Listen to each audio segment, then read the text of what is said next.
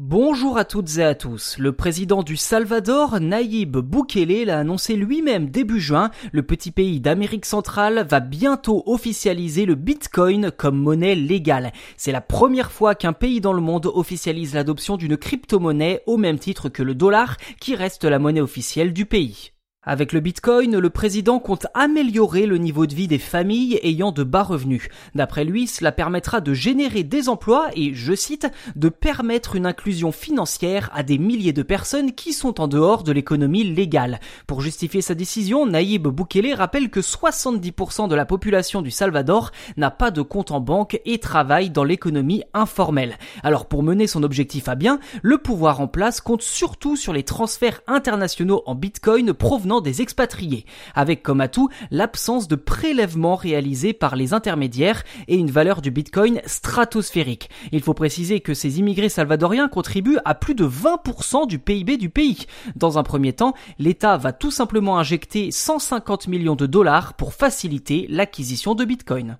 On va pas se mentir, cette décision est également un coup politique pour montrer la défiance qu'a le pays vis-à-vis de l'influence américaine et notamment du dollar dont les variations affectent fortement le Salvador ainsi que beaucoup d'autres pays d'Amérique latine et d'Amérique centrale comme le Panama ou l'Équateur. D'après le président, le Bitcoin constitue le moyen de croissance le plus rapide pour transférer des millions de dollars de fonds.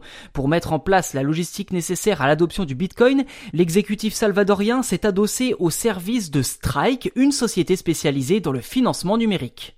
Par contre, il est vrai que grâce à la blockchain, ce processus d'authentification quasi infaillible qui a fait la renommée du Bitcoin, eh bien les possesseurs de crypto-monnaies peuvent s'échanger des fonds sans passer par des intermédiaires, le tout de manière quasi instantanée.